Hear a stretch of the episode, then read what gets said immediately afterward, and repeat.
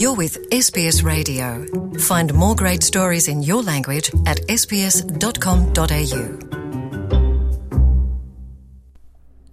É, Luciano e ouvintes da SBS, não há memória de alguma vez ter havido em Portugal tantos dias seguidos com condições meteorológicas extremas, temperaturas que chegaram a atingir 47 graus centígrados e muitas vezes ao fim de tarde ventos, ventos fortíssimos. Foram 10 dias de uh, temperatura extrema e anuncia-se nova vaga de calor.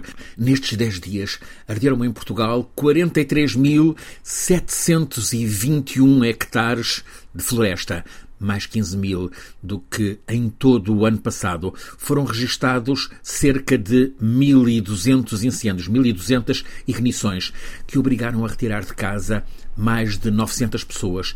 Provocaram 95 feridos, quase todos ligeiros, 4 graves, além da morte de um piloto de um avião de combate que se despenhou na sexta-feira no Rio Douro. Vários dos incêndios prolongaram-se por mais de quatro dias. A Comissão Europeia decidiu mesmo ativar o mecanismo europeu de solidariedade para combate ao fogo. Começaram por vir aviões espanhóis, que se juntaram aos 40 em ação em Portugal, mas Espanha também ficou a contas com um inferno de fogo e os aviões espanhóis retornaram. Vieram depois italianos, mas também tiveram de voltar para acudir ao que se passava em Itália. Acabaram por vir apoios belgas, mas as temperaturas perto dos 38 graus neste momento na Bélgica fazem pensar que vão também ter de regressar.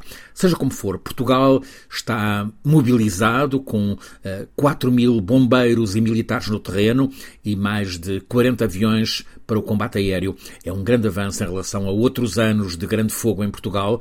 A prevenção, esta prevenção está a permitir evitar que haja vidas perdidas, mas nestes quase 44 mil hectares de floresta queimada também arderam dezenas de casas, muitos abrigos para animais e também meia dúzia de fábricas. Segundo o professor Paulo Fernandes, do Departamento de Ciências Florestais da Universidade de Trás-os-Montes e Alto Douro, uma região muito florestal, o que tem falhado em Portugal nestes últimos anos não é o combate ao fogo, domínio em que houve mesmo grande progresso após os trágicos incêndios de 2017. É, sobretudo, as técnicas para evitar reacendimentos. É uma zona em que é preciso ainda aprender. Diz ele, não temos meios humanos e equipamentos exclusivamente dedicados a este trabalho de separar a área queimada da área não queimada. É neste momento o ponto fraco em Portugal, explica este professor de ciências florestais.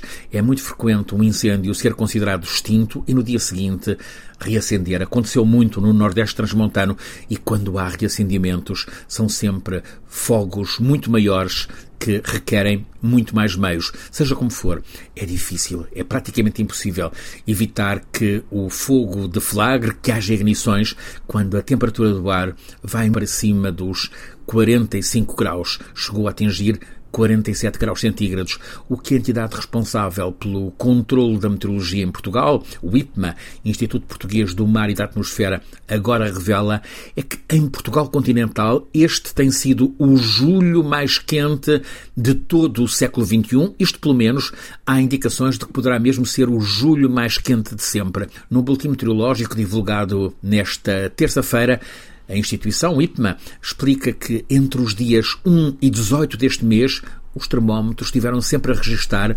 temperaturas invulgarmente elevadas, tanto nas horas de maior calor como naquelas em que, eh, pelo menos em teoria, deveriam ser mais frescas. Aconteceram eh, noites em que a temperatura não baixou dos 30 graus.